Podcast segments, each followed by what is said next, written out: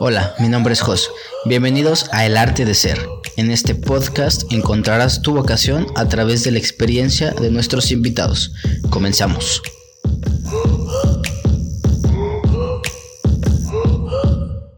Bienvenidos a este nuevo episodio de su podcast El Arte de Ser. El día de hoy vamos a presentar la carrera de Ingeniería en Sistemas Computacionales. Hace poco tuvimos la carrera de Ingeniería en Software bueno, de software y estuvo para darle como la comparativa y salió a tema justamente esta carrera de sistemas computacionales. Y pues ahora te quiero comparar eso, te decía un poco de que quería comparar estas dos posiciones, estas dos carreras. Claro. Y bueno, quiero presentarles a la invitada y a Sandy, ¿cómo estás? Hola, muy bien. Muy, este, ¿Estás contenta. Ya se te nota un poco lo nervioso. muy contenta de estar aquí. Sinceramente, este, yo le había comentado a Joss que sería una buena idea tener como un tipo, aparte de un podcast, tener como un tipo de debate de esas carreras, ¿no? Que sinceramente yo, la carrera que voy a presentar ahorita es Ingeniería en Sistemas Computacionales. Y yo le dije, sería bueno tener como este tipo de debate entre ingeniería de sistemas computacionales, ingeniería en software o ingeniería en informática, creo que sí, ¿verdad? Ingeniería informática, para ver este las diferencias que existen entre estas carreras. Entonces dijo, no, o sea, sí, sí lo, lo he, o sea, como que lo haces, ¿no? Sí, lo tipo he de que...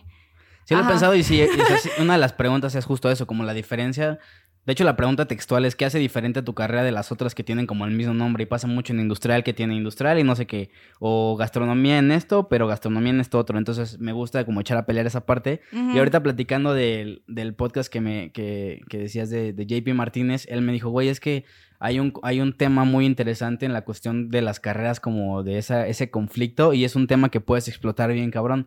Le dije, güey, si hay una pregunta enfocada a eso, pero no lo, como que no lo he potencializado. Y ya que tú me lo planteaste, dije, claro, o sea, ahí es el tema y es algo que lo que, lo que podemos platicar bastante bien. Pero bueno, vamos a presentar un poco la carrera, de qué se trata, qué son sistemas computacionales, porque incluso también es nada más está sistemas, ingeniería en sistemas, y luego está en computacionales. Platícame un poco de cómo es la, la, la tuya. Claro, bueno, para empezar, yo quiero hacer destacar que ingeniería en sistemas computacionales para mí es como la madre de todas esas carreras que han salido eh, como, sí, la madre y las otras carreras vienen siendo como los hijos, ¿no? Como por ejemplo, te mencionaba ingeniería en software, ingeniería en computación, creo que es licenciatura. Licenciatura en computación, ingeniería en informática Ingeniería en sistemas para mí viene siendo como la madre de todas estas, o sea, como el desglose, como una especialización de lo que se hace de ingeniería en sistemas. Ok. Ingeniería en sistemas para mí, bueno, voy a empezar por lo que no es ingeniería en sistemas para mí. Sí, sí. sí. ingeniería en sistemas para mí, este, no es, principalmente para las personas que no tienen como este enfoque, esta eh, cercanía con ingeniería en sistemas. Por ejemplo, digamos un tío, una prima, un amigo este, me dice, bueno, este, es que esta chica trabaja con computadoras, ¿no? Este, puedes instalar paquetería Office. puedes este, hacer, puedes instalarme un antivirus o puedes instalarme cualquier programa, ¿no? Que no tenga que ver con eso. Y puedes hackear el Facebook de y otra puedes hackear el Facebook de otra persona, el Instagram o lo que sea, pero realmente no. Ingeniería en sistemas, y créeme, o sea, esta, esta parte de hackear un Facebook o hackear un Instagram ya es una carrera aparte, ¿no? Que también este, son este, hackers en seguridad informática, que cuidan la información de empresas, ¿no? Que esto ya es este súper, eh, un rubro bastante importante y de seguridad y que también tiene que ver con políticas de la empresa. Entonces, este, yo pienso que un hacker este, en este tema de, seguridad no se va a poner a hackearte un Facebook o no va a perder el tiempo. Yo escuchaba eso, estaba escuchando los videos justamente previo a, empezar este podcast y decía, alguien que se dedica a eso no va a hackearte un Facebook, ¿sabes? O sea, van a sistemas muy complejos de eso. Claro, no va a perder el tiempo en hackearte un Facebook o, el Instagram, ¿no?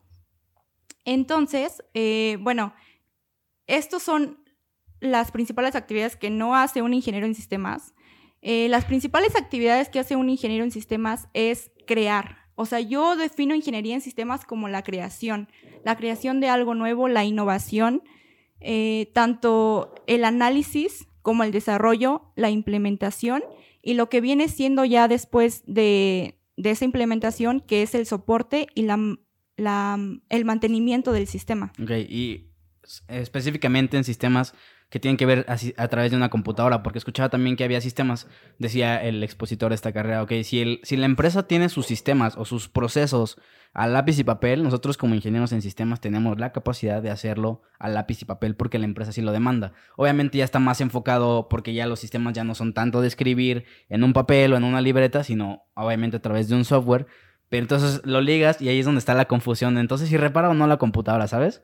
Claro hay muchas personas que en este inter de saber qué sistemas, este, claramente tengo compañeros que sí hacen esto del mantenimiento de las computadoras, de que, oye, este, tengo que formatear mi computadora porque ya está lenta, pero realmente la persona que lo pide nunca sabe por qué, o sea, no sabe qué procesos es lo que lo hacen que sea lenta.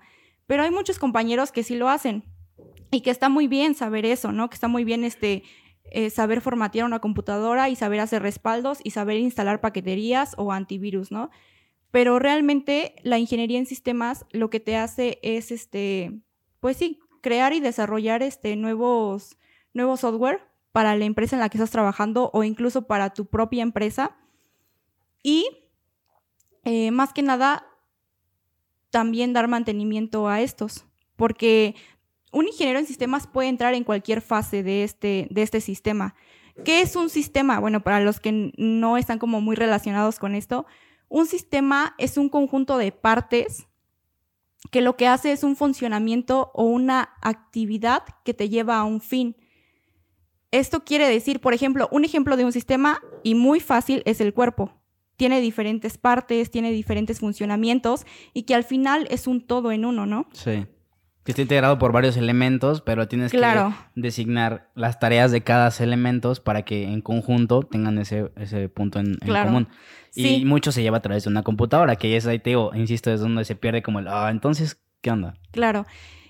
Y bueno, este, pasando a esto de que, retomando el punto de que un ingeniero en sistemas puede entrar en cualquier punto del desarrollo de, de un sistema, en cualquier fase de un sistema, más bien dicho, este, lo pongo como, por ejemplo, cuando entras tú a, prácticas o cuando entras tú a, estar en un proyecto de una empresa diferente, tú entras cuando ya un sistema ya está integrado, ¿no? Porque incluso puede ser una gran empresa que, ya tiene un sistema, que ya tiene este, todo planeado, que ya tiene su funcionamiento del sistema y únicamente eh, tú vas a ver cuál es el funcionamiento y cuáles son las mejoras que tú puedes hacer, cuál es el soporte, porque también esto implica a un ingeniero en sistemas que tenga que hacer este mantenimiento y soporte de este, porque el lenguaje que manejamos es universal, o sea, el lenguaje que tú programas aquí en México es el mismo lenguaje que programan en China, en Japón, en Estados Unidos, es el mismo y es lo que lo hace fantástico. Es, una, es un lenguaje universal. O sea, todo el mundo lo puede saber, todo el mundo lo puede hablar. E-, eso a mí se me hace muy interesante y me llama mucho la atención porque, te digo, yo estudié ingeniería en manufactura. Igual al llegar a la carrera es como de, ok, voy a desarrollar un, nuevo proceso de manufactura para Toyota. Y es como de, no, güey, o sea, ellos ya tienen su sistema, obviamente van a integrar nuevos artículos, van a sacar nuevos productos y ahí probablemente sí, sí, exista un área de oportunidad para tú desarrollar ese proceso, pero ellos ya tienen sus procesos, simplemente tú tienes que ver cómo ese proceso lo puedes hacer mejor, si es que se puede hacer mejor, porque también obviamente tienen sistemas de calidad que dices, güey, ya no se puede hacer mejor, pero lleva un seguimiento, ¿sabes? Lleva un seguimiento, vas recabando información, y siempre hay algo que mejorar. Eso es a mí lo que me voló la cabeza. Dije, claro, claro, el sistema ya está, el proceso ya está, el producto ya está. Tampoco, hoy me regreso todavía a la parte de ingeniería. Yo para mí ingeniería era inventar cosas nuevas. Y yo, ¿cómo? O sea, ¿cómo voy a inventar, cómo yo al terminar la carrera voy a ser ese único güey que inventó algo nuevo? Y me iba como a una computadora, el internet, y dije, no, ni de pedo voy a ser un buen ingeniero porque no tengo la capacidad ni la creatividad ni los medios para crear algo nuevo. Y conforme fui pasando en la carrera dije, no, es que no se trata de eso, simplemente se trata de mejorar mucho de lo que ya está y con herramientas nuevas ir pues aportando un poquito de tu granito de arena y eventualmente probablemente sí puedo desarrollar algo, pero es en años muy, muy lejos. Entonces creo que parte de lo mismo, esa es ingeniería, ya está, ya está hecho, ya está construido, no vas a inventar el hilo negro, en donde sí es como vas a manejar esa información para seguir continuando constantemente esta parte, ¿no? Platícame un poco de la carrera, cuánto dura, cómo la eliges, cómo llegas aquí. Y lo digo mucho porque cuando éramos niños siempre imaginábamos eh, ser alguna profesión, alguna vocación, muchos ya ingenieros, muchos abogados, pero creo que ingeniería en sistemas está como muy enfocado o es de mucho de, de ver que, que en tu familia existía eso, ¿no? O que ya conocías un poco, que veías en la tele. Te digo, yo nunca estuve en contacto con ningún ingeniero. Entonces, al mí al llegar a ingeniería fue, ok, yo quiero ingeniería.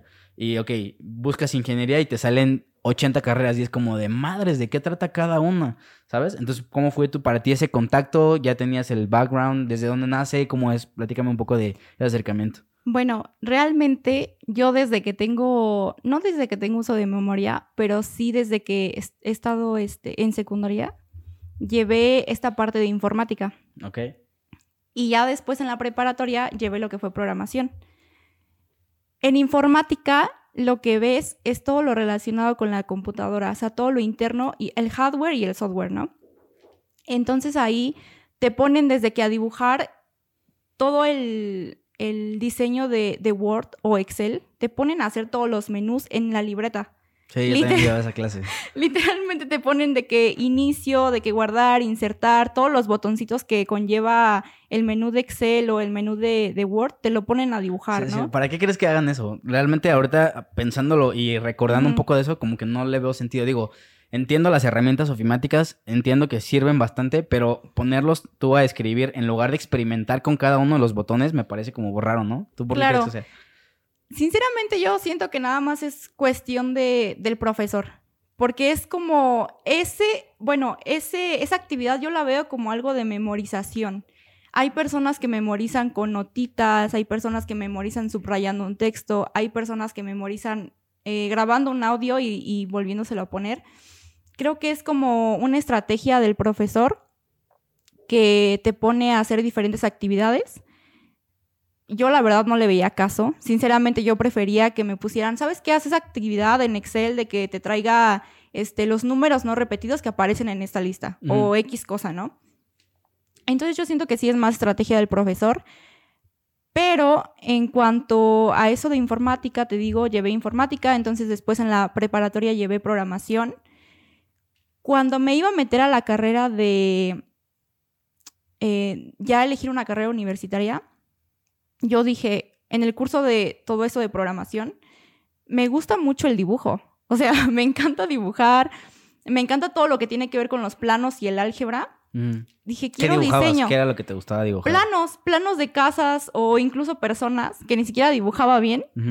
Pero bueno, me gusta mucho este rubro de, de estar experimentando con las medidas de, de, las casas y todo eso, ¿no? Entonces Eras de las que diseñaba tu cuarto y luego eh, dibujabas ahí, dibujabas cuánto medía tu, tu sillón o tu tela y los movías y luego los movías. Sí, sí, en teoría. Me encantaba mucho este, esta parte de graficación.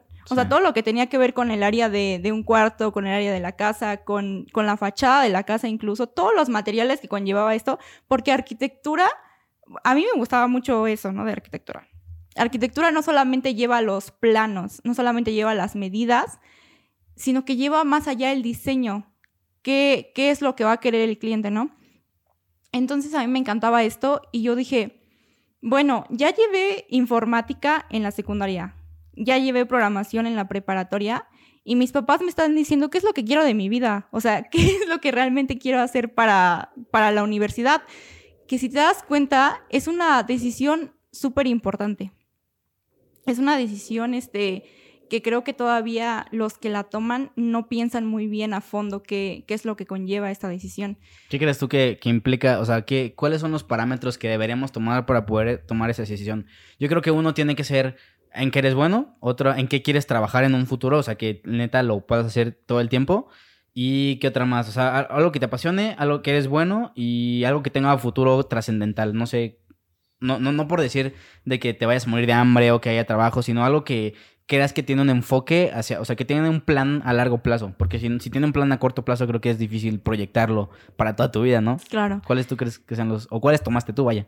Definitivamente, yo creo que es conocerte. O sea, hacer una separación, unas palabras muy importantes para mí, unas, este, sí, palabras, son conocer la actitud y hacer una diferencia con la actitud. Aptitudes que tú tengas, o sea, conocerte, cuáles son las habilidades que tú tienes y a fin de esto tomar esa decisión. Porque puede ser que tú tengas muchas habilidades para la programación, pero no te guste. O puede ser que tú tengas muchas habilidades para las matemáticas y no te gusten. O para el diseño y, y sea lo mismo.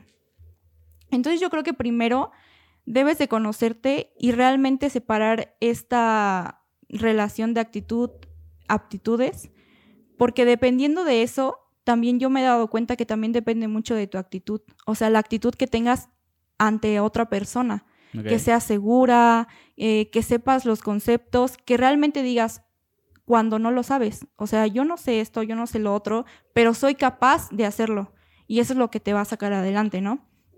Realmente pues nada, conocerte, conocer cuáles son tus gustos, aparte de cuáles son tus gustos, cuáles son tus habilidades y enfocarte y crecer en eso. Por lo que entiendo, tú hiciste ese proceso y pudiste decidir cuál es, eh, y ahorita tocaste la cuestión de arquitectura, tuviste que decidir entre algunas otras que dijiste, ok, soy bueno para 10 carreras. Y te lo digo porque yo al hacer mis cursos vocacionales, me decía, eres bueno para 10 carreras y de áreas totalmente distintas. Y yo sé, madre, me estás diciendo que no, o sea, me estás diciendo nada, porque al final de cuentas yo lo que buscaba es que a través de estos cursos me resolvieran esa disyuntiva de decisión o me la hicieran un poquito más fácil.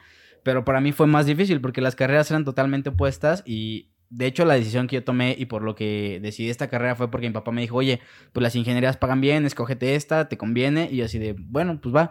Pero creo que, o sea, ya en retrospectiva creo que no fue una tan buena decisión pero pues sí se construyó con eso, ¿sabes? Y, te digo, me llama la atención tú cómo fue tu construcción, si tenías varias opciones, ya según yo entiendo que te conocías o, hacia dónde querías llegar, cómo fue la toma específica de la decisión.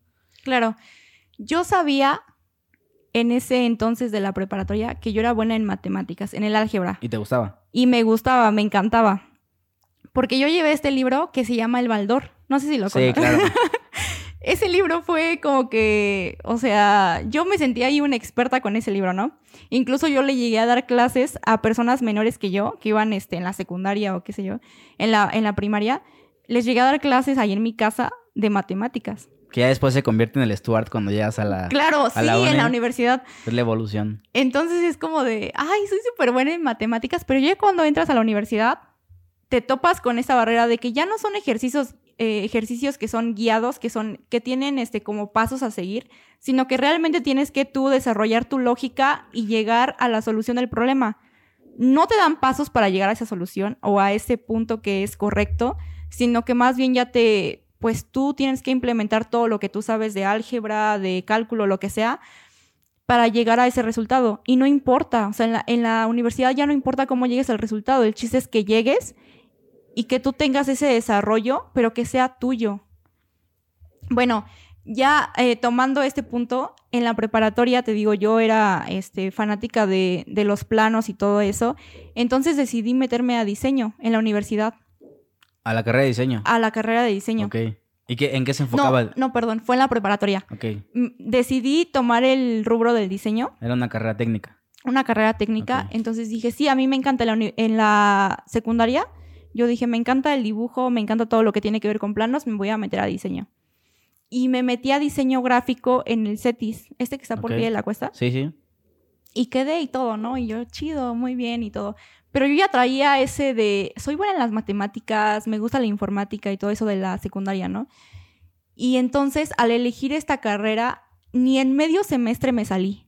O sea, dije, no es para mí no tengo las aptitudes que se necesitan para diseño, no tengo la pasión que reflejan mis compañeros cuando hacen este eh, algo en, la materia de graficación o algo en planos, yo no tengo eso. O sea, yo voy más enfocada a algo del análisis o lo que sea, lo que tenga que ver con el análisis. No quiero esto. Y ahí me ves con mis papás, que mis papis, eh, de verdad, yo los valoro y los quiero muchísimo por todo el apoyo que me han dado, porque siempre ha sido, lo que tú quieras estudiar, te vamos a apoyar ahí, ¿no? Entonces, este, tomé la decisión de en mitad de semestre, de primer semestre de diseño, cambiarme a programación en el CECITEC, que también es una carrera técnica. Que de hecho la programación, ahorita si puedes explicar esa parte, es como una herramienta nada más para, para la cuestión de, sistemas. o sea, no es todo, no es el todo, es una pequeña herramienta. ¿Qué porcentaje creerías de importancia que tiene la programación para la carrera?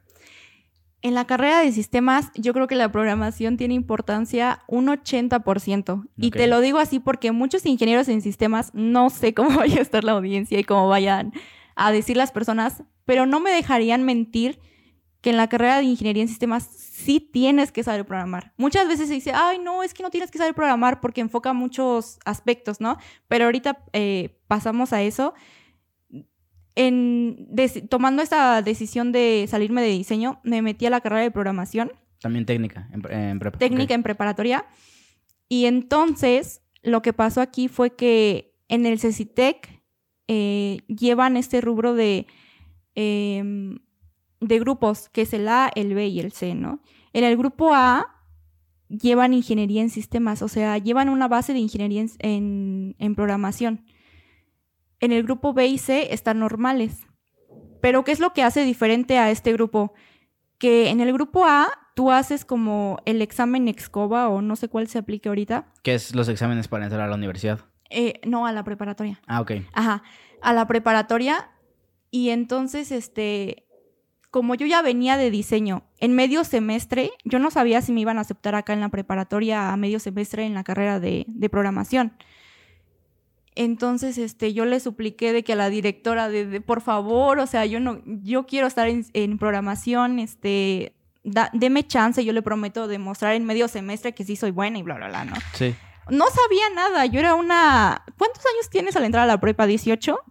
A, prepa, no, de secundaria, entras a, o sea, sales a los 15 de secundaria. A los, a los 15. Y sales a de 18 de la prepa. Tenía 15 años, entonces yo le decía a la, profe, a la directora, por favor, déjeme demostrar que sí soy buena en esto y que bla, bla, bla, ¿no? Entonces me aceptó y me dijo, hay un programa que es bases de ingeniería en el grupo A, pero tú ya no puedes entrar porque ese proceso se hace cuando tú inicias eh, el proceso, ¿no?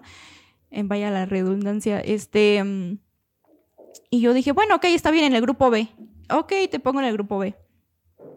Pero para mí, eh, en la preparatoria, tomar programación fue muy, muy robótico, por así decirlo, porque ya los profes tenían como sus ejercicios y te daban los pasos a seguir. Ok, no te dejaban esa libertad creativa de poder tomar tú el camino más corto o más eficiente. Simplemente decían, hazlo así y se vuelve como Sí, muy robotizado. Y a mí también creo que me pasaba eso. Y al momento de llegar a, mi carrera, que también programábamos, yo pues ¿dónde están los pasos a seguir? Y es como, no, aquí tú eres libre de tomarlo. Y ahí es donde te pones la barrera y de que, madres, o sea, ¿cómo le hago? O sea, no me enseñaron a desarrollar esta parte y ahora tu, tu trabajo es doblemente pesado por eso, para desarrollar esa lógica, ¿no? Claro, entonces yo nunca me di cuenta de esto hasta entrar a la universidad, porque entonces en programación en el CECITEC yo llevé ejercicios que eran guiados, ejercicios que ya tenían los pasos a seguir, que tú decías, eh, iniciando con el Hola Mundo, que este chico este, que tuviste de ingeniería de software, Eric, ajá. Ajá, Eric lo realizó hasta la universidad. Yo ya lo había hecho en, en prepa, ¿no? Sí. Pero era guiado, o sea, todo era, todo era un proceso que tú tenías que seguir unos pasitos y te salía.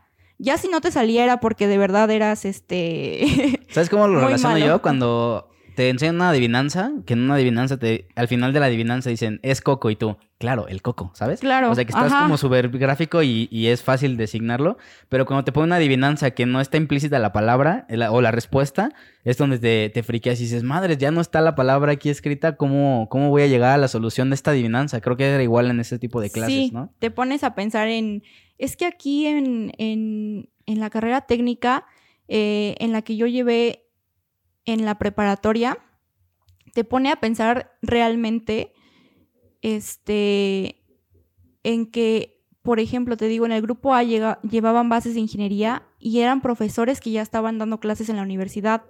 Entonces estos profesores te hacían pensar, te ponían programas, ya no era de que un programa eh, de sácame los números primos o los números pares de, esta lista de números, o sácame el porcentaje de no sé qué, ya eran programas más complejos en los que te hacía pensar. Y acá en este grupo B donde yo iba, claramente no hacían eso.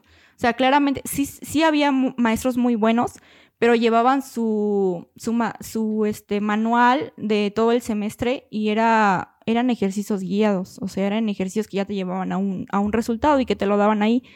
Entonces, este, bueno, ya después pasando a la universidad, obviamente dije, yo me voy a la ingeniería en sistemas porque no había investigado otras ramas de, de, programación o informática que había, ¿no? Tú fuiste a, la, carrera madre que era la ingeniería. Claro.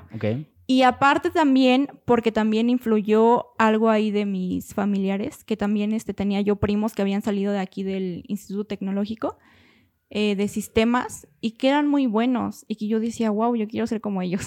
Sí.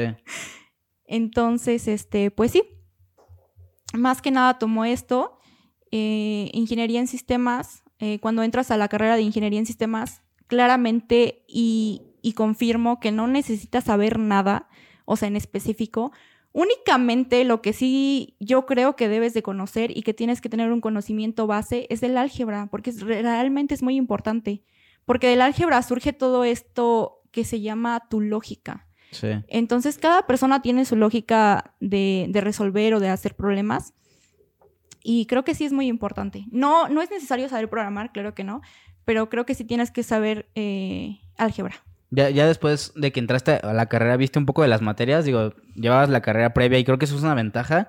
Yo con Sí. los compañeros que veía eh, que ya tenían una carrera técnica, por ejemplo, cuando entré al ITQ, que ya muchos tenían la carrera en mecatrónica, yo dije, madre mía, o sea, ¿por qué- ¿cómo estos güeyes tomaron esa decisión desde antes? Ahorita para ellos, yo lo veía como que prácticamente iban a recoger tu- su título universitario, que obviamente pues ellos sí iban a aprender y sabían las estrategias, pero yo les sentía un paso adelante a ellos, ¿sabes? En todos los aspectos, tanto en conocimiento eh, personal de ellos porque ya sabían qué querían y yo todavía estaba así como de, bueno, pues voy a experimentar a ver qué es y creo que justamente otra vez volvemos como a la cuestión de la decisión, no estás en el mejor momento de tu vida para tomar esa decisión Claro. y, y se fue, fue crítico, ¿no? De hecho, pues yo me salgo de esa carrera y estos güeyes terminaron antes, entonces ahí ¿De hago- ingeniería en sistemas? de mecatrónica. De mecatrónica. Entonces ahí hago la distinción de, claro, ellos ya iban con ese filtro y ya tenían esa, o sea, yo considero muy importante tener alguna formación antes de, de lo que ya vas a entrar a la carrera, o sea, que tu carrera se vuelva nada más un vehículo para llegar rápido y no se vuelva un sistema de experimentación, por ejemplo. No sé tú qué, qué materias viste que dijiste, ok, sí me convencen, porque no sé, he platicado muchas veces que tú ves la tira de materias y ves tres o cuatro materias y dices, no, sí es mi carrera. Y es como de, güey, no estás analizando todas las demás materias que te pueden llegar a, a, a- a cagar y que tengas que terminar saliéndote de la carrera porque no viste las otras materias. ¿Tú viste cuáles más te complementaban o simplemente ya estabas súper segura de, de esa decisión? No, yo estaba súper segura. Sinceramente, yo vi este la toda la ¿cómo se llama esta? La matrícula. Sí. Eh, la matrícula que llevaba ingeniería en sistemas. Y, y muchos comentarios me llegaban de que el Instituto Tecnológico es súper bueno, es que te respalda. Tengo muchos conocidos que ya son mayores que yo y que me decían, en las empresas cuando tú vienes del ITQ, te pasan enseguida, ¿eh? O sea, te dejan a- después a los de la UPQ y de la, de la UTEC. Y a mí La, la comparativa clave que a mí me llamó la atención Claro. es a los del TEC de Monterrey los abren primero y, y yo así, órale, esa es, esa es la universidad. ¿sabes? Claro. Entonces, a mí se me ha, eso, se me ha hecho súper mal ese tipo de comentarios porque realmente yo tenía las bases, ¿no? Ya de programación. Pero como te digo, tenía este, no tenía una lógica, o sea, solamente lo hacía como robóticamente todos los ejercicios y decía, bueno, ya llegué al punto es súper chido, ¿no? Porque te sale en la pantalla, hola mundo, o te sale el porcentaje de tanto es, o los números primos son tales cual. Pero yo no tenía desarrollado esa lógica, no conocía mi lógica de programación. Entonces, cuando llego a ingeniería en sistemas, digo, ay, soy súper chida para programar y todo eso, ¿no? Pero ya cuando tienes este tu tercer semestre o cuarto, que fue el más difícil para mí, dices, güey, no, no soy buena. Sí. O sea, tomé esta decisión solamente porque llevaba programación, pero no soy buena. Y es que la ingeniería en sistemas, yo siento que hay como una montaña rusa de emociones. Como que de repente llevas una clase en la que te hace sentir súper, ay, soy súper bueno. Y de repente llega una clase que te dice, soy súper malo. O sea, ¿No crees no- que eso sea un patrón que se repite constantemente en las carreras? Y lo digo porque, otra vez, insisto en la cuestión de las materias que más te gustan y incluso están pegadas en el mismo semestre, que dices, oh, esta materia es, es buenísima y soy bueno. Y llega otra que hasta el profe incluso te, te rompió la expectativa de una materia que tú creías que era buena y otra vez está esta crisis. Platícame un poco de crisis que llevaste. Me, me gusta mucho esta parte y...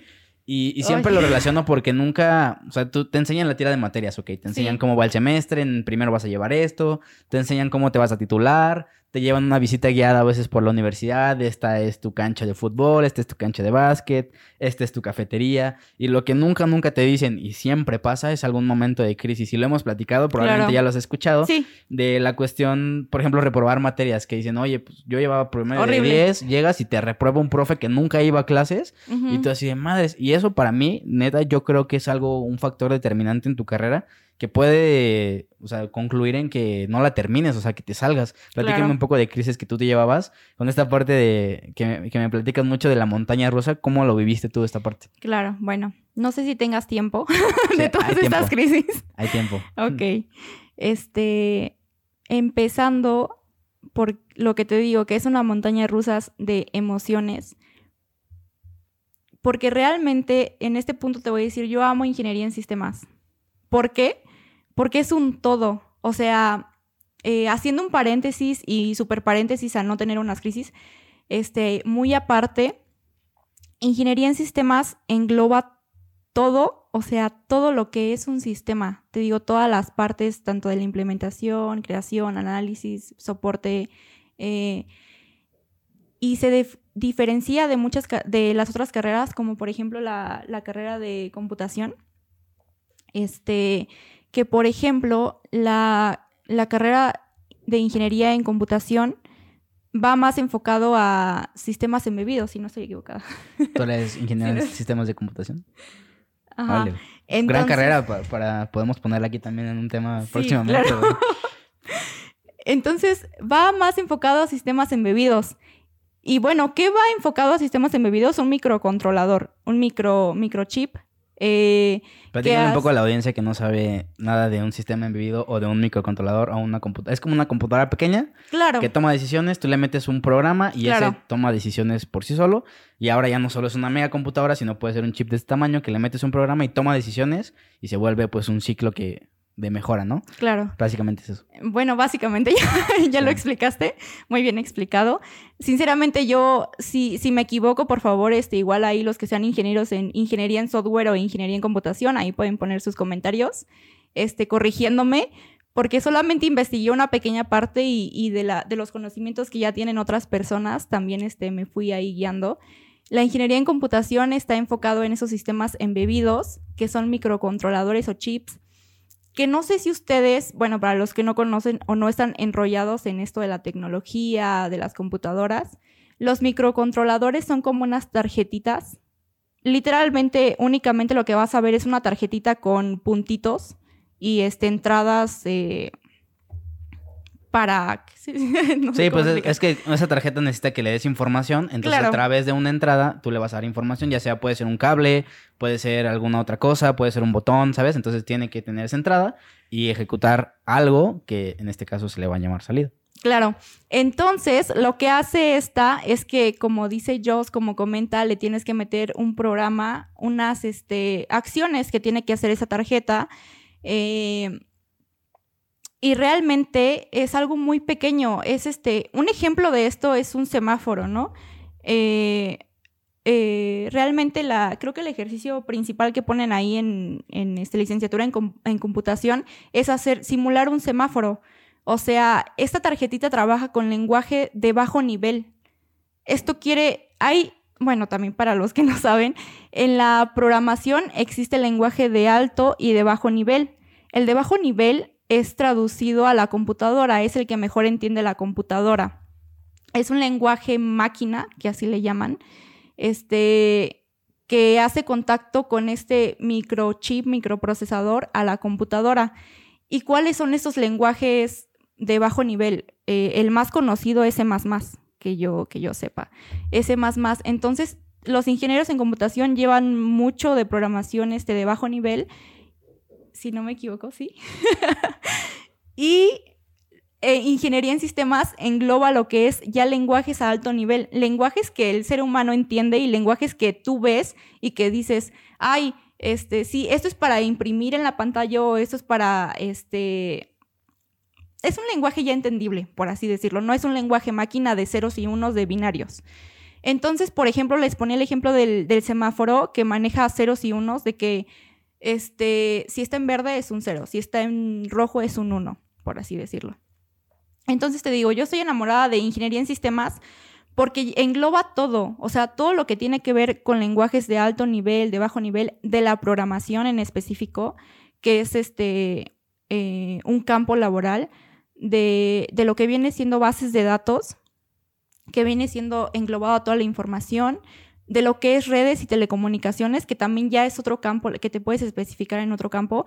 Y creo que si tú no sabes, vas en preparatoria y tú no sabes qué carrera elegir enfocada a, a programación o a los sistemas o a telecomunicaciones, definitivamente tienes que elegir ingeniería en sistemas. Porque engloba y te da como las bases engloba de todo. todo, claro. Okay. Esa parte es sumamente interesante y, y, lo digo otra vez como yo te digo, soy ingeniero en manufactura y la base es como la parte industrial, ya tiene un segmento o un cierto sesgo hacia la manufactura automotriz, pero otra vez lleva como todo lo general y creo que lo que yo debía haber hecho es esto, ok, me gusta la ingeniería como de industrial o de manufactura uh -huh. y tienes que volver hacia atrás y no ser como tan específico a la mecatrónica que otra vez, de hecho ya es un ciclo porque la mecatrónica también se vuelve como algo base porque también de ahí un enfoque muy, muy estricto, pero creo que ese es un muy buen consejo porque busca, o sea, busca lo más sencillo y lo más sencillo te va a dar como las bases hacia donde quieres irte. Claro. Muchas veces pensamos en, en, ir como a lo más enfocado, como hacerlo lo más preciso, pero te pierdes tanto en llegar a esa perfección que dices, ok, tengo que regresar a ver si es esta la línea por la que quiero llegar y me parece sumamente interesante tomar claro. ese consejo, gran consejo. Para, para, poder tomar ese tipo de decisiones. Y de hecho, yo le digo a mis amigos, tuve el otro día un, un pedo con un amigo porque el, el güey se, se tomaba mucho tiempo en tomar una sola decisión. O sea, aunque sea una decisión crítica o sencilla, se le pensaba muchas cosas y consideraba muchas variables. Y le dije, güey, tú piénsalo como un lenguaje binario, güey, sí o no. Y ya con la primera decisión que tomes, te vuelves a meter en problemas con la otra y, lo sigues, pero lo resuelves. O sea, simplemente si lo pones en un, sí o no, lo resuelves más rápido, güey, y ya te metes en pedos después, pero ya, ya pasaste el primera, la primera parte que es lo más difícil. Claro. Y entonces el güey me decía, no, es que no podemos ser como máquinas, que no sé qué, y entonces entrábamos en ese tema, pero pues yo, pues me, mi pensamiento es así, entre más fácil, entre más rápido, hazlo y te va a llevar a un cambio. Es, mucho, es mucho más difícil llegar del, del, del 0 al 1 que ya todo lo que viene más adelante. Entonces, para mí eso es crítico, el poder tomar ese brinco, ¿sabes? Claro. Pero bueno, platícame un poco más sobre la experiencia universitaria. Llegas ahí, desarrollaste eventualmente tu, tu lógica que no tenías, uh -huh. pero también qué otras habilidades eh, este, aprendiste. A mí me encanta la parte universitaria porque creo que es justo de lo que más puedo hablar. Claro. Incluso porque estuve en dos universidades, vi uh -huh. distintas personas, vi distintas carreras. Platícame cómo fue esa experiencia de llegar encontrar a gente que también ya estaba enfocada, que quería lo mismo que tú y te decían, oye, este güey va a ser tu compañero de, de trabajo o este güey va a ser tu rival y tú cómo tomabas esa información. Platícame de tu experiencia universitaria. Bueno, este, retomando el tema de cuáles fueron mis crisis. Que este, está implícito en la experiencia. Que está implícito. Eh, muchas de esas crisis que yo tuve no eran relacionadas con las materias de la carrera. Eran relacionadas con las materias que iban de relleno. Ok. Eh, una de estas fue en, este, en contabilidad, en donde yo literalmente tuve, el profesor era muy estricto. Es que también yo siento que la motivación eh, nace del profesor, porque claramente tú tienes que tener un, tienes que ser autodidacta cuando un profesor dices, y es que aquí ya te das cuenta de, Tal vez en la preparatoria tomas una clase perdida como, ay, me puedo ir a la cafetería o me puedo ir a ligar o me puedo ir a donde sea. Pero ya en la universidad yo lo tomé como de, esta es una pérdida de tiempo. O sea, el profesor me está haciendo perder mi tiempo, literalmente. Y yo lo tomo eh, mucho en base al profesor, porque el profesor va a ser el que te aliente, el que te encamine. Claramente él ya tiene un sueldo, ya tiene su trabajo estable y tú no, o sea, tú vas en ese camino de aprendizaje. Pero sí es verdad que hay profesores que te hacen literalmente dejar la carrera. O sea, que dices, güey, yo no nací para esto. O sea, me lo está demostrando ese profesor que yo no soy bueno, que no soy este, que no tengo la suficiente capacidad para hacer el análisis o resolución de un problema, ¿no? Entonces, en esta materia de, de, contabilidad, el profesor, el profesor era muy fuerte, o sea, demasiado. ¿Enfocaba la clase a, a tu carrera o simplemente era como contabilidad no, general? No, contabilidad general. Creo que es de o los sea, problemas. Esas materias de ¿no? relleno que son física, química, que no tienen nada que ver con tu carrera. Que tal vez si saques una o dos operas o, o dos este, fórmulas de ahí, pero nada más. Entonces, este profesor lo que hizo fue que yo ya estaba en una crisis de, que empezamos a resolver un problema. Yo ya estaba en una crisis de que no entendía nada y este profesor se la llevó contra mí todo el tiempo. O sea, imagínate tener al profesor ahí contigo de que tienes que darme el resultado, este, tienes que demostrarme que, que sí sabes, ¿no? Frente a todo, frente a todas las personas que yo estaba ahí. Y en primer semestre, o sea, en primer semestre. Entonces, yo me bloqueé. yo me bloqueé cañón y no supe qué responderle. O sea, dije, no, no sé. O sea, todas las veces que me preguntó, no sé, no sé, no sé. Saca tu calculadora. No sé, ya ni siquiera sabía qué teclear en la calculadora. Ok, quédate al final. Me quedé al final, me puso una regla de tres. Una regla de tres, imagínate. Dime cuál es el resultado de aquí, ¿no? De esta regla de tres.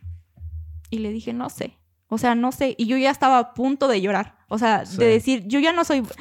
Todo lo que yo había hecho en la preparatoria de que era buena en las matemáticas, de álgebra y todo eso, yo ya dije, yo no soy buena. Yo, yo ya, o sea, no quiero estar aquí.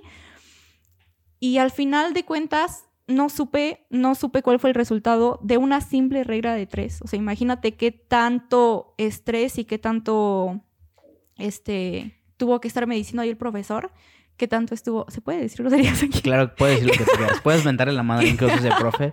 qué tanto estuvo chingándome ahí en frente a todos que yo llegué a ese colapso de dije, de decir no sé cuál es este resultado de la regla de tres. ¿Cómo pasaste esa materia? Porque es muy importante eso. Yo llevaba un profe que era muy bueno, era muy estricto, pero yo justamente yo lo relaciono y ahorita me identifiqué con eso, porque yo en los exámenes me ponía muy nervioso, pero nervioso a madres. O sea, yo podía saber, podía ser el que más participaba en clase. De hecho, a mí lo que me salvaba en las clases eran las participaciones, el estar hablando y esa como actitud que tenía para la materia, pero al llegar al examen, para mí era de no sé nada.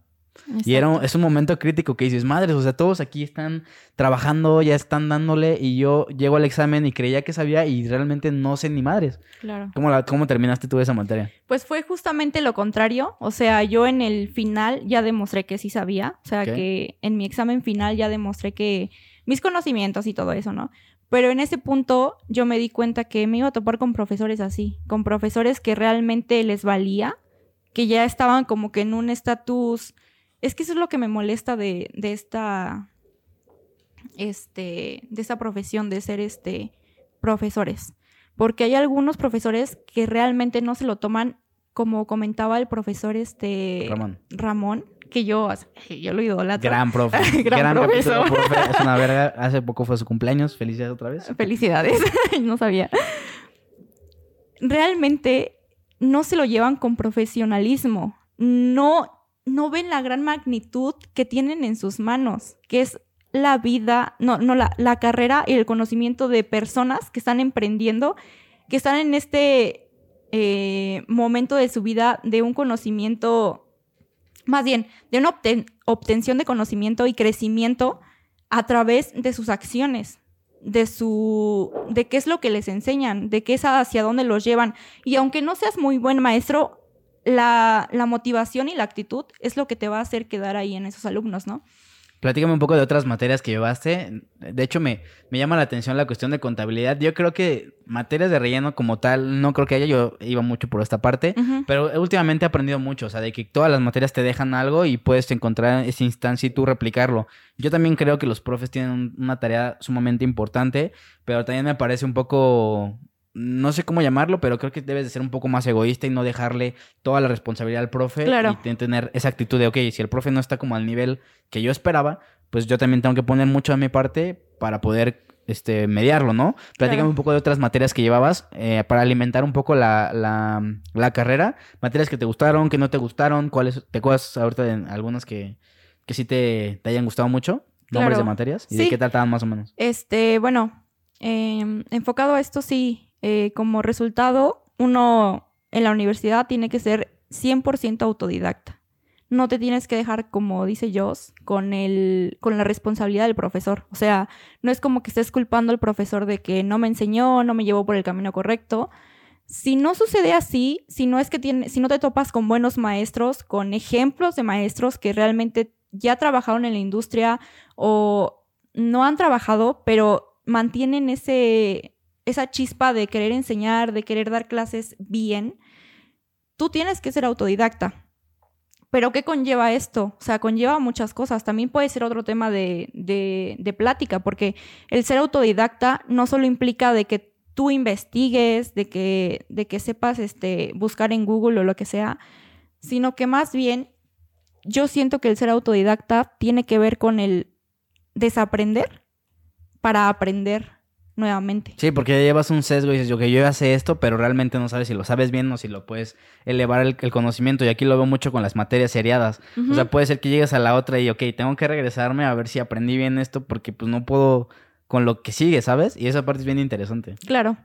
Y bueno, eh, respondiendo a tu pregunta, las materias que más me gustaron y justamente fue por el profesor, o sea, porque hicieron que yo amara esa clase y porque de verdad hicieron su planeación y lo llevaron muy bien. Tanto que justamente aquí fue donde desarrollé mi lógica de programación que no tenía. Este fue eh, bases de datos, tanto la introducción como ya después bases de datos en, en Oracle. Eh, métodos numéricos que lo tomé con este profesor Ramón, que fue mi segunda vez que lo tomé porque reprobé la primera con una maestra, una maestra, híjoles, que ni siquiera te animaba, te daba desesperanzas, este, te platicaba de otras cosas de, del universo y de no sé qué más. Métodos numéricos es esta materia que, va después de... Es la última mate, ¿no? Este, sí. ¿Después de ecuaciones? Eh, va antes de ecuaciones, o sea... ¿No, es, la evolución de lógica? O sea, que llevas como lógica y luego llevas la parte de métodos numéricos, que ya como que relacionas la parte del desarrollo, la parte de la lógica y de la estructura, ahora sí con la parte de ecuaciones. Sí, va más enfocado por ahí. Hay profesores que lo llevan más enfocado a las matemáticas, que literalmente métodos numéricos se enfocan en demostraciones, en, en, en, este, en ecuaciones, en resolver tal problema escrito pero hay otros profesores, como el profesor Ramón, que lo lleva eh, ya implícito a la programación. O sea, las matemáticas a la programación. Y entonces yo creo que ese es un camino súper bueno que tienen que tomar todos los profesores. Este, y sí, va enfocado por ahí. Eh, fue métodos numéricos, eh, cálculo diferencial, que también la maestra era súper buena. era una maestra que te motivaba, que hacía que amaras los números y que te decía, tienes que saber matemáticas porque es bonito, porque es bueno, porque te puede ayudar en cierta cosa. Y si era honesta. Sinceramente, este tema que vamos a ver no te va a ayudar para tu carrera y no lo vas a ver en tu carrera y no lo vas a utilizar, pero es bonito saberlo, es bonito saber el por qué surgió, ¿no? Y base de datos. Y la que más amé y odié fue seguridad, que ya fue la última. Eh, seguridad porque ese profesor... ¿En qué se enfocaba esa materia específicamente? Porque para mí seguridad puede ser seguridad de higiene, por ejemplo, o seguridad de sistemas, prácticamente un poco de, de eso. Claro. Seguridad, te digo, había dos profesores que impartían esa materia. Un profesor lo llevaba a seguridad en telecomunicaciones, que tenía que ver, en, en ingeniería en sistemas vas a llevar este CCNA, eh, introducción a las redes, administración de redes y finalmente, como último, ya está el de seguridad y está más enfocado a lo que son todas las redes, ¿no? La información este, en los protocolos de seguridad y todo eso. Pero la, eh, con el profesor que yo la llevé fue seguridad en los programas, en los sistemas, seguridad em, enfocado al desarrollo de algoritmos en seguridad, en encriptación. Entonces con este profesor se estalló mi mente porque definitivamente yo ahí metí no más que mi 100%, sino que mi 200% de que él nos hizo bajar una aplicación que ya vienen como explicados diferentes algoritmos de encriptación y de seguridad y te explican, te explican un poco de qué se trata y cómo se debe de hacer. Pero obviamente no te explican la programación y tú tienes que desarrollar ese algoritmo de seguridad. Bueno, esa parte está chida. ¿Tú crees que, las materias, en este caso como esta, que te, que te dan como una, una, embarradita, pero tú ya tienes que traer un conocimiento previo para poder llegar a, esa, a que te explote la tacha en conocimiento. Eh, ¿Crees que determinan en qué vas a trabajar en un futuro? Porque al final de cuentas creo que dices, wow, o sea, sí me está sirviendo este conocimiento, lo puedo agarrar y que de esa parte sea como tu bandera para venderte saliendo de la escuela. Yo, por ejemplo, usaba mucho la cuestión de estadística, inventarios, y sí fue mucho esta cuestión de llevar herramientas estadísticas para conseguir mi primer empleo, ¿sabes? Porque aunque el, el, área es muy amplia en manufactura, eh, especificarme en este nicho y yo tener proyectos arrastrando que me gustaron y exitosos en ese momento, me determinaron en mis primeros empleos en la industria. ¿Para ti crees que fue así o crees que no tiene tanta relevancia? Sí, sí es relevante porque como te digo, en sistemas abarcas todo lo que es este un panorama de, de todo lo que tiene que ver con la tecnología. Este, y dependiendo de estas materias, también dependiendo de que, de que, de cuáles son tus aptitudes, como te decía al inicio, de saber cuáles son tus habilidades, es el enfoque que le vas a dar. Porque, por ejemplo, yo puedo tener este, buenas este, aptitudes en el ámbito de programación o de redes, pero si no tengo eh, en, la, en base de datos aptitudes, por más que yo me quiera meter ahí, pues no va a ser. A menos de que realmente tenga mucha disciplina y que realmente lo quiera, eh, lo voy a lograr. Pero creo que esas, materias sí te hacen como que decir, me voy a enfocar en redes o me voy a enfocar en, en programación o bla, bla, bla. Pero ya al final es realmente ser honesto contigo mismo qué es lo que sabes y qué es lo que no sabes. Y, y, pues claramente no vas a presentarte a una, em, a, una empresa diciendo, ay, yo sé esto, yo sé el otro, y a la mera hora que te pongan un examen práctico, demostrar lo contrario, ¿no? O sea, demostrar que realmente no sabes. Platícame un poco de, de justamente esas entrevistas laborales, cómo es tu proceso para conseguirlas, suponiendo que ahorita no tengas ningún trabajo y que probablemente vayas saliendo de la carrera, ¿cuál crees que tú sean las estrategias a seguir correctas, porque yo te digo, yo me guiaba como proyectos que había hecho escolares y creo que eso no es como una muy buena herramienta, porque al final de cuentas dicen los, los empleadores, güey, pues es que es un trabajo de escuela, yo quiero ver realmente cómo te comportas aquí y creo que muchas veces les importa más tu capacidad de adaptar, de adaptarte, de trabajo en equipo, que lo que hayas hecho técnicamente, porque pues cada quien tiene sus procesos y vas a aprender cosas nuevas. Prácticamente un poco de estas estrategias que tú has seguido para, para conseguir la chamba y que has usado de, de la escuela, vaya. Claro, al principio, la verdad, sinceramente, yo me guiaba igual que tú. O sea, yo tengo estos, estos proyectos de respaldo de mis últimas materias y lo presentaba ahí en, en la entrevista, ¿no? Bueno, realmente, para empezar, para ser sinceros, yo digo que tendríamos que tener materias que son súper importantes en el ámbito de la ingeniería para el campo laboral, como lo son esto. Por ejemplo, eh, cómo presentarte hacia un ya este, hacia una persona que ya está implicado en este ámbito laboral. Eh, debería de existir una materia que te diga este, esas fases de entrevista, estas fases de qué es importante presentar en tu currículum, qué es importante este, resaltar y cuáles son las actitudes que tienes que tener, ¿no? Porque muchas de las preguntas básicas que te hacen en las entrevistas es eh, como lo comentábamos un día, es de que cuáles son tus debilidades y cuáles son tus habilidades, ¿no? Creo que esa pregunta ya está demasiado... Es muy ambigua también. Ya, ya es muy ambigua. Yo creo que ya te deberían de preguntar como de cómo actuarías en un momento de crisis o de, de que ya la arruinaste algo y estás ahí, ¿cómo actuarías ante esa situación, no? Eh, ¿Cómo actuarías ante un momento de frustración o ante un momento que realmente digas, güey, o sea, ¿cómo voy a actuar aquí, no? Sí. Creo que debería de existir esa materia. También la materia que digo que debería de existir de sí o sí es la materia de psicología, porque muchas veces en este ámbito de universitario pasamos por muchos problemas de identidad y de no saber qué vamos a hacer con nuestras vidas, o sea, de, no saber quiénes somos, de qué sabemos y qué es lo que queremos a un futuro. Porque tal vez todavía no te llegue el impacto de que tengo que trabajar, tengo que ser un adulto, tengo que ganar dinero, tengo que ganar este dinero para pagar la renta, la luz, lo que sea, ¿no? Y te vas por algo que tú crees que te, que te van a pagar bien, que tú crees que vas a decir, ay, bueno, aunque no me guste, pues me van a pagar bien, ¿no? Y estoy ahí, aunque mi jefe sea súper mal pedo y, y, me trate mal y trate mal a todos, y no me guste, pero estoy ahí, trabajando 12 horas diarias, ¿no? Porque tengo un sueldo y ya. Es, bien importante esa parte y ese refuerzo. Yo también creo, no lo había pensado como tal una materia y ahorita igual me volaste la cabeza con esa idea. Pero sí, o sea, definitivamente, y es que lo he visto mucho en estos días, que gente en Twitter renuncia y dice, hey, acabo de renunciar a mi trabajo tóxico. Y yo mi primera reacción es, felicidades, ¿sabes? Pero Y de hecho yo lo hice en su momento, que, güey, me- yo me enfermaba, o sea, me, me llegué a enfermar del estómago por la sensación de ir al trabajo en las mañanas y decir, ahora qué va a pasar con este güey que se va a poner bien loco y era más el miedo de llegar al, trabajo que el gusto por hacerlo.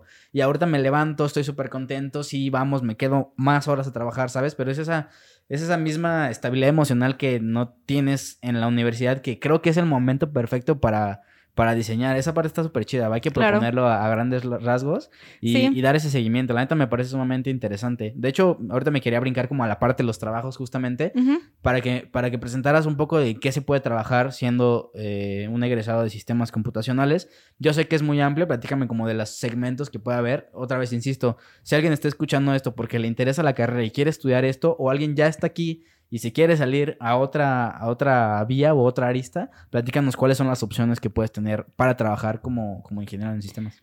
Claro, este, mm, pasando a esta parte de las entrevistas, realmente yo jamás recibí de un profesor, oye, este, existen estas páginas en donde metes tu currículum y te llaman de ciertos trabajos, ¿no? Yo nunca recibí esa información.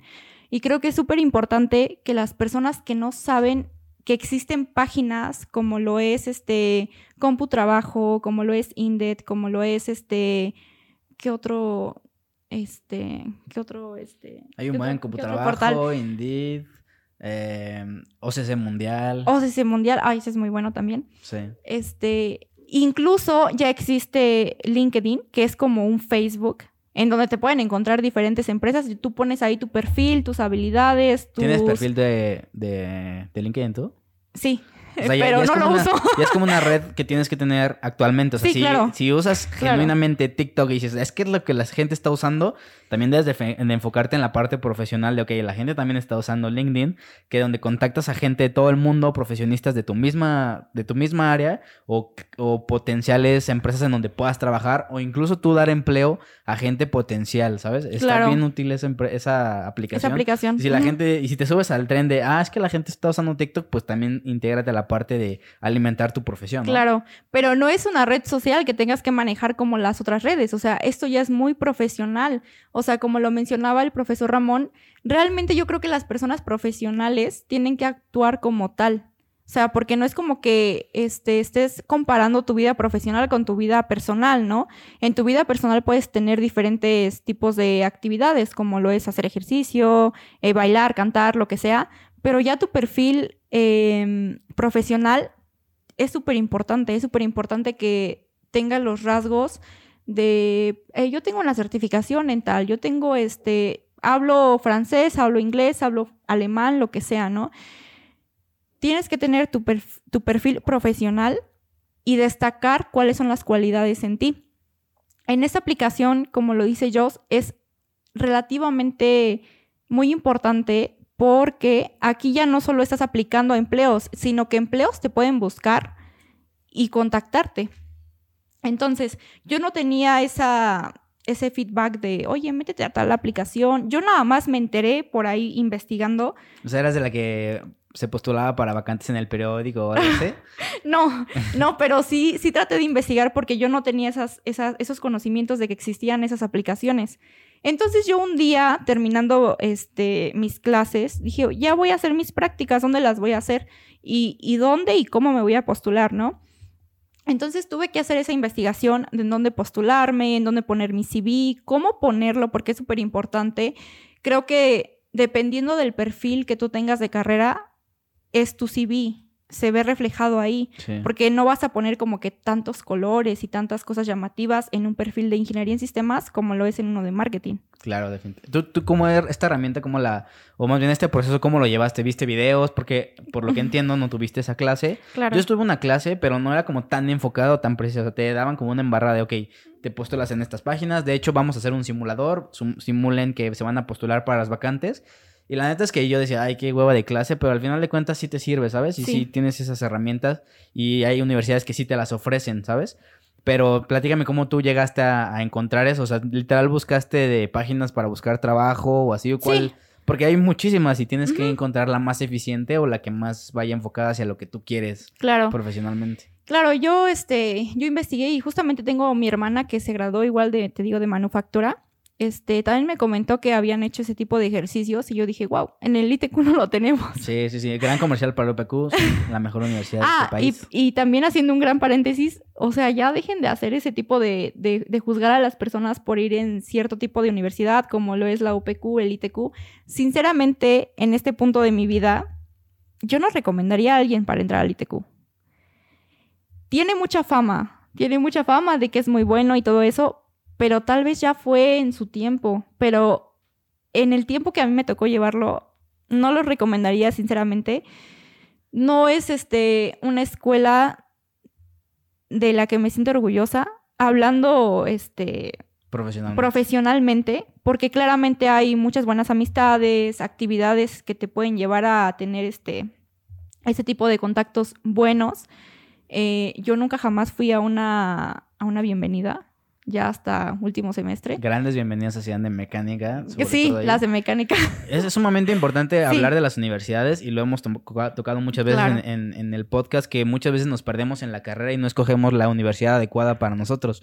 Yo creo que comparto contigo ese perfil que tenemos personalmente y digo, es una opinión personal. Yo tampoco creo que sea la mejor universidad para mí, aunque entré por la reputación que tenía y dije, Claro. órale, wow, Sí. entré a la universidad. De hecho, mi papá me dijo, si entras a esa, uni- a esa universidad, te compro un coche. O sea, imagínate esa dimensión de la reputación que tenía esa universidad, que era Sí. así, claro, la gente llega y ve los currículums de qué universidad vienes, cosa que llegas al área laboral y te dicen, eso es basura, o sea, eso ni siquiera pasa, ¿sabes? Claro. Pero te digo, nos perdemos tanto en la carrera que no vemos cómo nos va a ayudar también la universidad. Y yo llegué, por ejemplo, a la UPQ y ya en el ITQ tenemos eh, instalaciones deportivas. Por ejemplo, yo siempre estuve en equipos representativos. Y dije, no importa, o sea, no importa que tengamos aquí una cancha de fútbol 7, allá teníamos canchas de americano, unidades deportivas, gimnasio en la universidad, y acá no, y dije, no hay pedo, o sea, el, el equipo competía más que el equipo del ITQ con el ITQ con todas esas instalaciones, ¿sabes? Pero también llegas a la cafetería y dices, órale, ¿qué opciones hay de comer? Hay un Oxxo adentro, la gente se comporta distinto. Tenía una cultura universitaria que tú llegabas y decías, ok, también es pública esta universidad, pero ¿por qué aquí los baños están limpios y allá no? Pero es porque la universidad perpetúa esa cultura de, güey, estos baños son tuyos, o sea, esta mesa donde estás trabajando también la va a usar cuatro o cinco generaciones más, cuídala. Y entonces veías a la gente, alguien rayando y luego como que pensaban, ah, no mames, esto, esto lo va a usar alguien más y borraban y lo cuidaban. Y entonces decías, qué buena cultura tiene esta universidad que ellos mismos hacen que los alumnos sigan cuidando esas instalaciones y ahí cambia totalmente el, el, mindset de las personas. Y eso a mí se me hacía bien valioso y decía, wow, esta universidad vale la pena por eso. No tanto porque haya presupuesto, no, o porque haya canchas bonitas, o porque la cultura que te transmitían ahí, eso era lo que valía. Y entonces ahí era donde yo encontraba lo valioso. Pero te digo, te pierdes en la carrera y dices, no, es que sí, eso no es las materias y te olvidas de la universidad, ¿no? Claro. Sí, es que definitivamente sí tiene que ver mucho la universidad, cómo te formas como profesionista. Porque ellos te dan las bases, te dan este todo para que tú salgas al mundo laboral, pero muchas veces no tienes lo que tú esperabas. Entonces, sinceramente yo yo este veo el ITQ como que sí fue muy bueno, como que llevó muchas bases y tengo muchos conocidos que son muy muy exitosos y este están felices con eso. Pero yo en ese punto del que entré al ITQ realmente no, o sea, no lo recomiendo para nada como si quieres formarte como profesionista, pero especificando en la carrera de sistemas computacionales, no en otras carreras, porque Sí, yo en y otras aparte desde- carreras desde, tu experiencia, desde de tu mi contexto, experiencia, claro. desde la manera en que tú aprendes. Y te digo, yo comparto eso y yo también soy eh, abanderado de esta, de esta ideología, pero hay personas que son muy técnicas, que no quieren socializar, no quieren inst- instalaciones. Y digo, pues para ellos probablemente pueda servir, pero si estás o eres candidato a entrar a la universidad, define tu perfil para que puedas escoger la universidad correcta, ¿no? Claro, Pero para alguien que tenga nuestro perfil, pues no lo recomendamos para nada. claro. Platícame un poco de en qué trabajas, cómo Bueno. aplicas todos estos conocimientos para romantizar la, la profesión, vaya, y qué más se puede hacer. Claro, Laboralmente. este, laboralmente, como decía, yo no entré, yo no, este, sabía en qué, este, aplicaciones aplicar, en, eh, en qué aplicaciones, este, Trabajar. conseguir un trabajo. Eh, realmente fue por mi mero investigación y todo eso. Inclusive cuando este, tuve que iniciar el proceso de prácticas, yo estaba en la playa tranquilamente y investigando en qué me podía, este, en qué me podía postular. Y justamente pasó esto, o sea, pasó de que me postulé para varias y muchas, eh, como tres, cuatro me dijeron que no. Y ya al final eh, cuando ya no, ni siquiera estaba este, deprimida ni nada, o sea, porque dije, bueno, igual no, son- no son para mí, porque sí hice el proceso este de entrevista y todo eso. Sí. Al principio, en la primera que me, que me dijeron que no, fue en Deloitte. No sé si has escuchado de ella. No, nunca la... ¿Está aquí en Querétaro? Sí, está en Querétaro, en Empresalia. Es una consultora. Ah, empresarial es como más administrativo, ¿no? Es como muy godín. O sea, Ah, no, no es como una planta... Hay varias este, empresitas ahí. Bueno, varias, este. Y bueno, ahí me dijeron que no. Entonces yo dije, ay, no, no soy buena para esto. Pero es que ahí se enfocan muchísimo en tus conocimientos de inglés. Ok. O sea, demasiado. Incluso que hasta te hacen llegar a la fase de tener este. Como en Tata, que te hacen tener como esta fase del examen de, de conocimientos en inglés. Y si no pasas este un. eh, un conocimiento que ellos requieren, no, no eres este contratado. Entonces yo dije, llegué, pasé la, tele- la telefónica que era de inglés y luego dije, no, bueno, entonces presenta el examen en inglés, ¿no? Y no lo pasé. No pasé el rango que ellos necesitaban para el trabajo. Y dije, bueno, era para tester, para tester junior en bases de datos. Entonces yo dije, bueno, eh, me frustré un poco, me puse un poco triste, pero después dije, no, o sea, esto es como que una recapitulación de lo que yo tengo que mejorar para las siguientes entrevistas. Eh, hice otras dos, tampoco no quedé, y ya finalmente hice una para Pilgrims Ok. como desarrollador.net. ¿La que está allá por la OPQ? ¿Esa Pilgrims? Mm, esa Ah, no, es, esa es... esa es es la distribuidora, es Quest, creo, es donde distribuyen ahí sus pollos y todo eso, que, creo Que que, huele huele súper feo. Horrible. Sí, sí. No, este acá era para, pues, obviamente, para el rubro de ingeniería en sistemas. Este tienen una, este, se localiza en 5 de febrero, Ajá. donde está ahí. Y la otra, la otra base la tienen en Juriquilla, Ok. acá llegando a Urban, la plaza, delantito. Este, y apliqué para ahí, ¿no? Entonces, yo ya estaba tan cansada, dije, no, yo, yo ya no voy a fingir, este, que sé, que sé tales conocimientos si no lo sé, ¿no? Eh, voy a ser yo misma y, y, y todo. Me presenté a la entrevista. La entrevista, como te digo, era para desarrollador.net. Yo ya había desarrollado en .net, este, y dije, bueno, eh, puede ser, ¿no? Ya eran como que mi- mis últimos dos meses para conseguir este, prácticas, porque ya se tenía que meter documentación. Entonces, eh, fui. Afortunadamente, todos los jefes que yo he tenido han sido súper, pero súper ejemplares para mí. Eh, este eh, ingeniero con el que me presenté era jefe de sistema, del área de sistemas de ahí. Me dio un papel, una hoja de, este, un, un papel de cinco hojas ¿Esto fue en tu entrevista o...? o- en mi entrevista. Ok. Me dijo, hola, ¿cómo estás? No me mencionó nada más. Contesta este test de cinco hojas Ujú. y te voy a dar una computadora para que me hagas este programa. Yo le dije, ok, está bien. En el test venía todo lo relacionado con C Sharp, con el lenguaje de C Sharp, y con el lenguaje de, de bases de datos SQL Sí. y JavaScript para páginas web. Contesté la página de C Sharp, contesté el apartado de bases de datos y JavaScript lo dejé ahí. O sea, no contesté nada, ni siquiera que era una variable. Sí. Eh, me hizo pasar al, al, este, al, ¿cómo se llama? Al práctico y era un programa, este, no tan complicado, pero no tan sencillo, ¿Programando en qué...? en C Sharp. Ok. Y estaba ahí al lado mío. O sea, yo dije, o sea, yo estaba súper nerviosa presión, ¿no? y dije, no, ya. ¿Te ya dieron la como regué". algún tiempo limitado? O sea, que dijeron, Sí. tienes este tiempo nada más para hacerlo. Sí. Porque eso también te mete presión, ¿no? Es Claro. igual como en los exámenes. Me dieron dos horas. Me dieron una hora para el escrito y una hora para el práctico. Estaba súper bien, yo lo sentí súper bien. Bueno, para el práctico dije, ay, me falta tiempo. Pero ya estando ahí me generó tanta paz eh, esta persona. Y está, incluso estaban en junta, en junta ellos que tienen cada lunes o cada no sé qué. Y yo estaba ahí, al lado del jefe y al lado de otros que estaban ahí en junta atendiendo sus problemas. Y ya.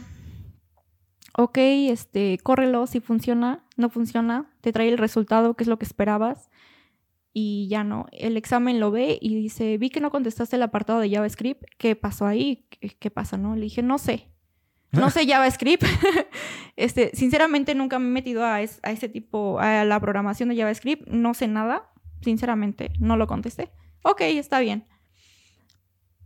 Luego, luego en la tarde, me mandan correo de que sí quedé como practicante, ¿no? De desarrollo. Y, o sea, ¿cuál fue el feedback que te dio la persona? O sea, Porque tú le dijiste, no sé nada de esto, ¿tu programa sí corrió al final o...? o- Sí, y sí, el programa funcionó correcto. O sea, lo- la única observación que me hizo ya después, cuando ya entré ahí, me dijo, tienes que hacer optoma, eh, op- optim- optimización.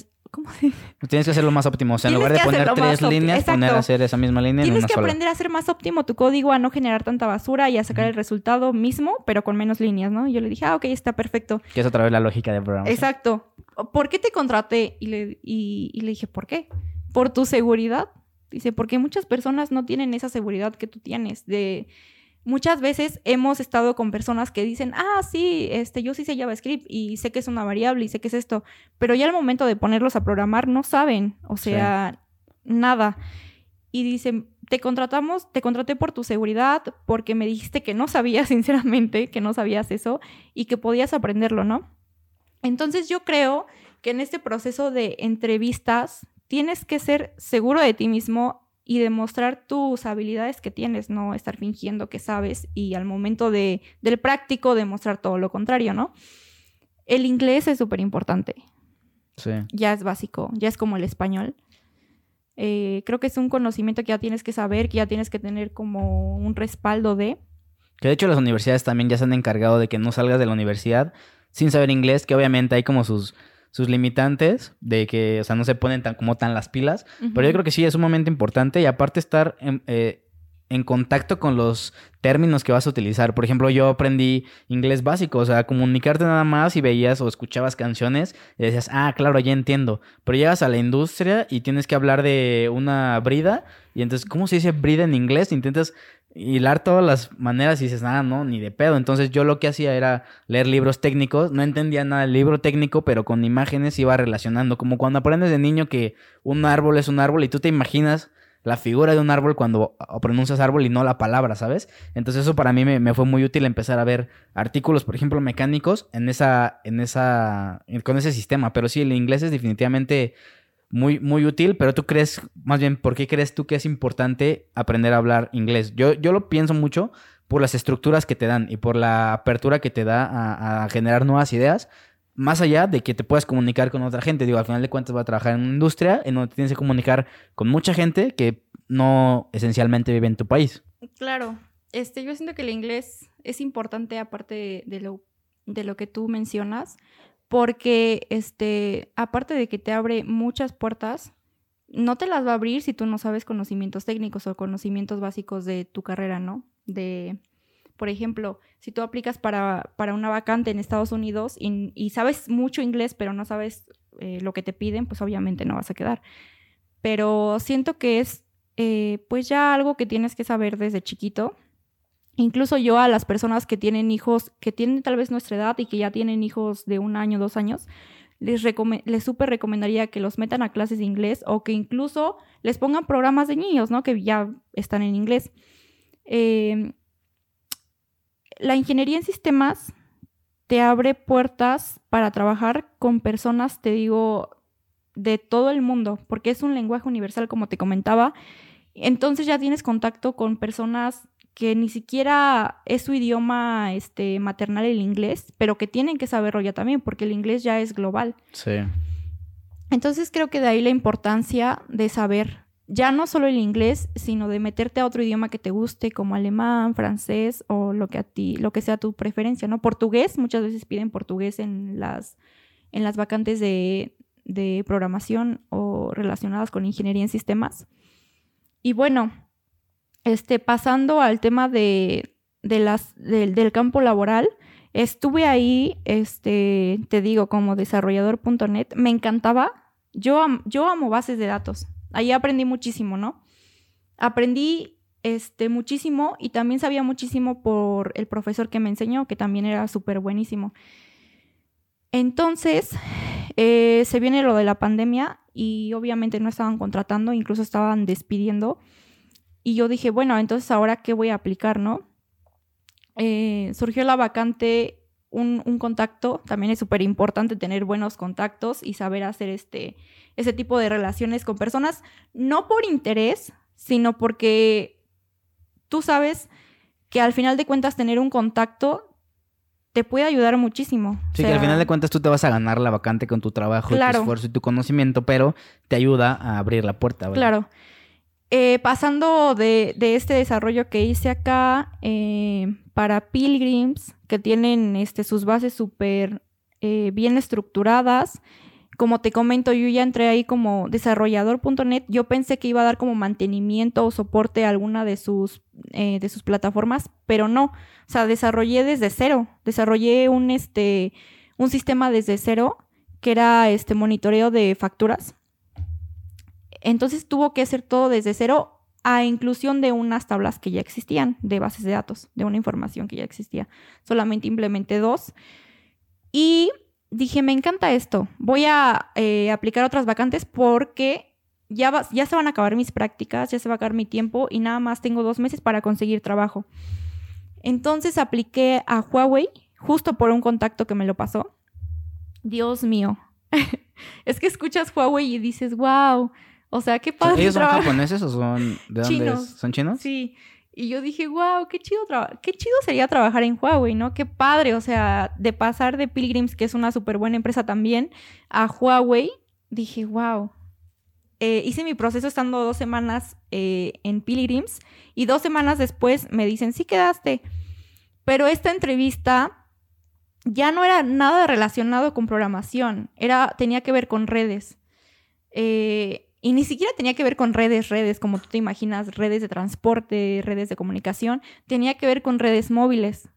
Pero eso no me lo comentaron, no me lo hicieron en la entrevista que, que tuve con Huawei.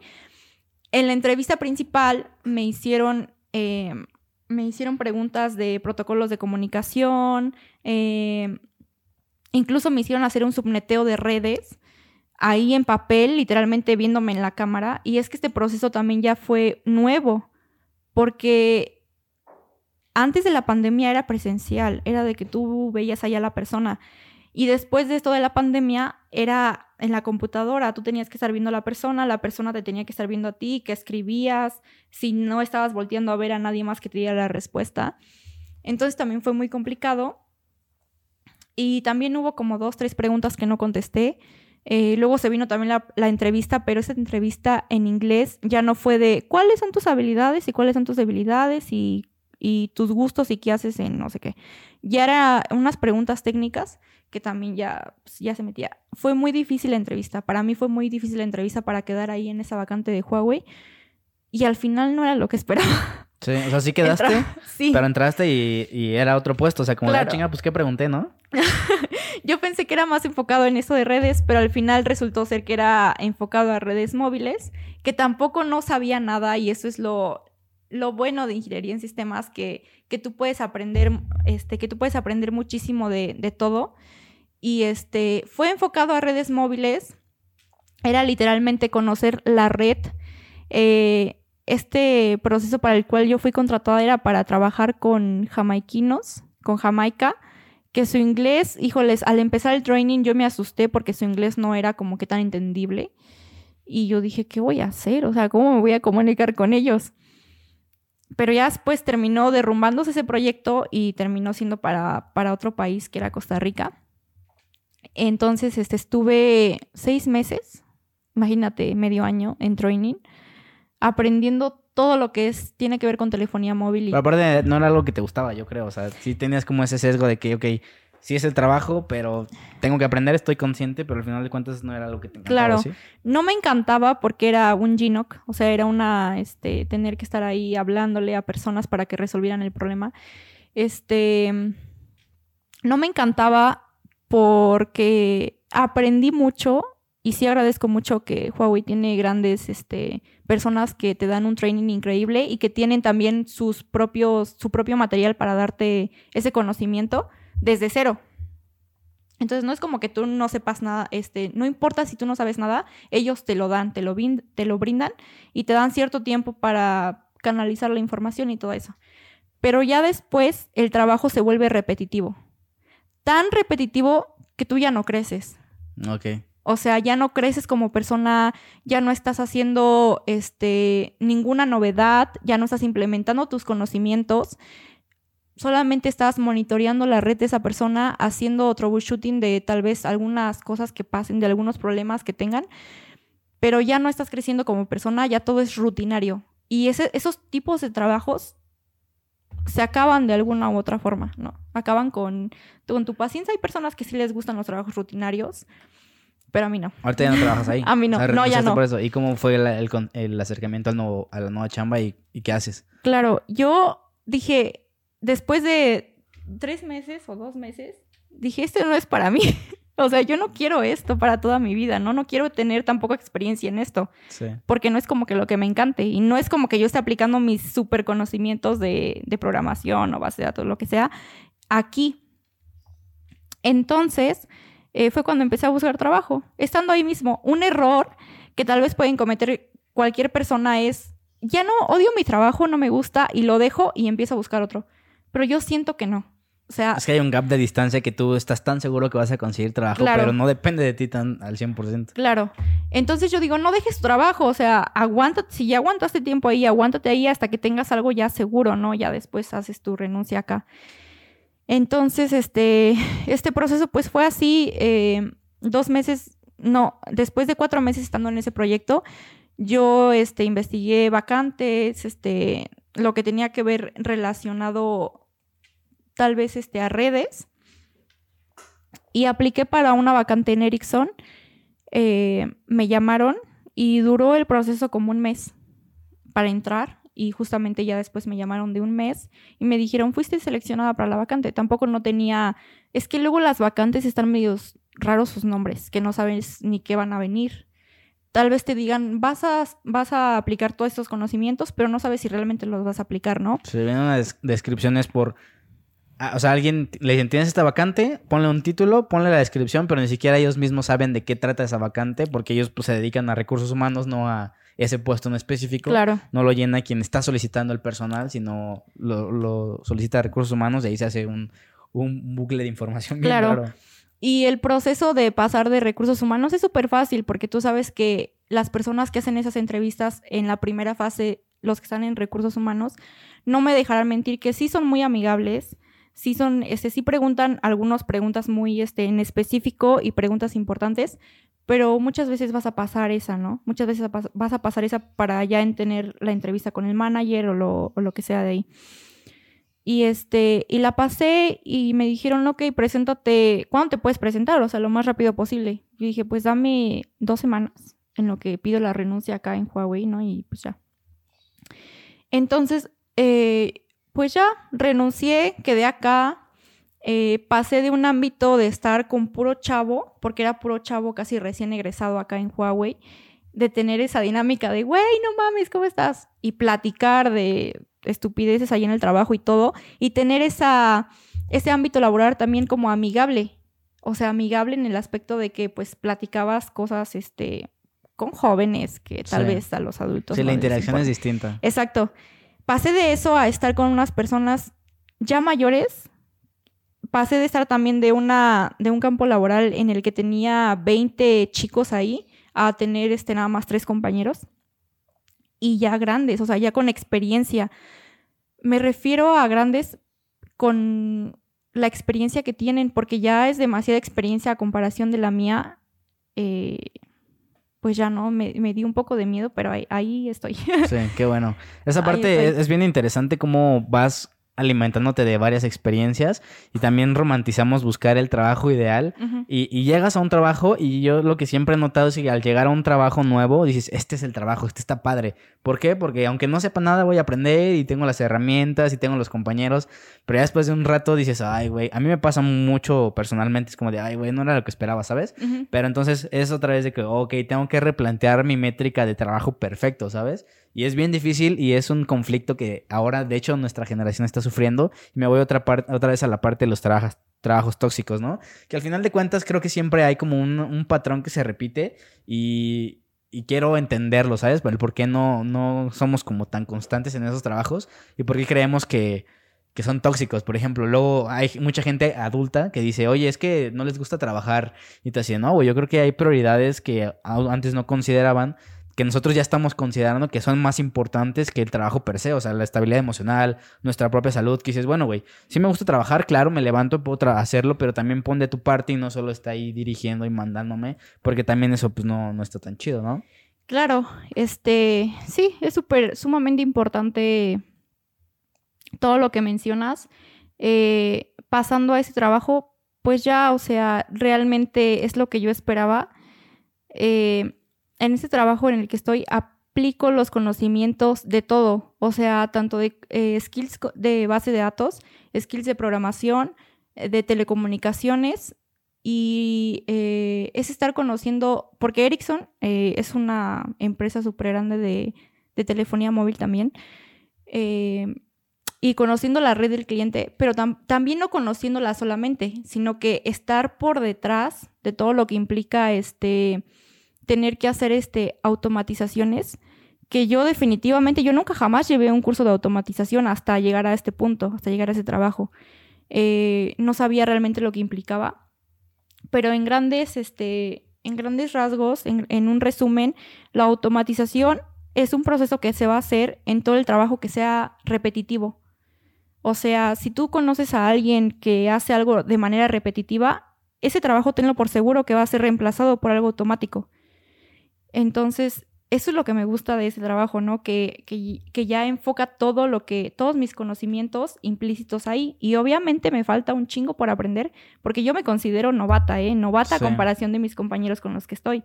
Y que he aprendido muchísimo de ellos y que el ambiente es súper sano, súper bueno, porque cuando cuando tú estás en una empresa que no es este, nacida en México, te das cuenta que sus valores, como de trabajar ocho horas, no doce, como otros trabajos de aquí, es súper importante. Porque te dicen, si tú no trabajas productivamente en ocho horas, no lo vas a hacer en 12, ni en 13, ni en 15 horas. Entonces, este, el ambiente laboral ahorita en donde estoy es, este, influye mucho también. Influye mucho el ambiente laboral. Sí, para que estés contento, para que estés, bien, feliz. Y pues más que nada, estar contenta contigo misma, con lo que estás dando y esforzarte cada día por aprender más, porque cada día estás en pañales. Cada día que se presente una, un nuevo problema y de los problemas, créeme, de los problemas y frustraciones que tú puedas tener, aprendes mucho más de que estar eh, llevándote la leve. Esa parte me parece sumamente interesante mencionarla y justamente esta, esta, esta parte específicamente de estar bien tú va ligado al, hacia el nuevo concepto que yo he replanteado del trabajo, que ya no solo es producir y producir y producir y hacer más eficiente y hacerle ganar más dinero a alguna otra persona o a ti mismo si eres autoempleado o eres emprendedor, sino al que el trabajo que tú hagas te dignifique, que al final del día digas, wow, yo hice esto con mis manos, te lo entrego, haz lo que quieras con él, véndelo, regálalo, lo que quieras, pero que tú te sientas digno de lo que hiciste. Creo que esa es mi definición del trabajo y es como la métrica que llevo, no importa tanto, obviamente importa mucho el dinero que vas a ganar, el tiempo que va a estar ahí, que estés a gusto, pero si no te llena de satisfacción lo que estás haciendo, creo que ahí no es, ¿no? Claro. Pero bueno. Sí. Yo creo que con esto terminamos el podcast. Muchas gracias por, por la, información que nos diste la carrera, por la información del trabajo, que era un tema que yo quería profundizar específicamente y que aquí se dio, que bueno, de aquí es una premisa para ahora partir con esas nuevas, esos nuevos contenidos. Gracias por, por eso. Eh, ¿Qué más? ¿Algo que quieras agregar de la carrera, de tu experiencia? Pues nada, este, que nunca es demasiado tarde para aprender o querer cambiar de camino, porque muchas veces te guías por la edad, ¿no? Este, muchas veces también lo han comentado y he escuchado en tu podcast de, de las diferentes carreras que has tenido aquí invitadas, que este, no es importante el tiempo. O sea, tú vas a tu ritmo y como persona no te compares con las demás, porque realmente tú vas a llegar, si una persona, este, un ejemplo rápido, una persona aprendió PHP en dos meses y tú lo aprendes en cinco años, al final van a llegar al mismo punto, que es a lo que les gusta, a lo que les apasiona y este, ambos pueden tener las mismas oportunidades, pero siempre y cuando lo hagas con confianza, con constancia y disciplina. Y ya finalmente no estar en un lugar que no, que no te agrade. Esa parte es, es bien interesante y son tres pilares que debes de tener en cada cosa que hagas.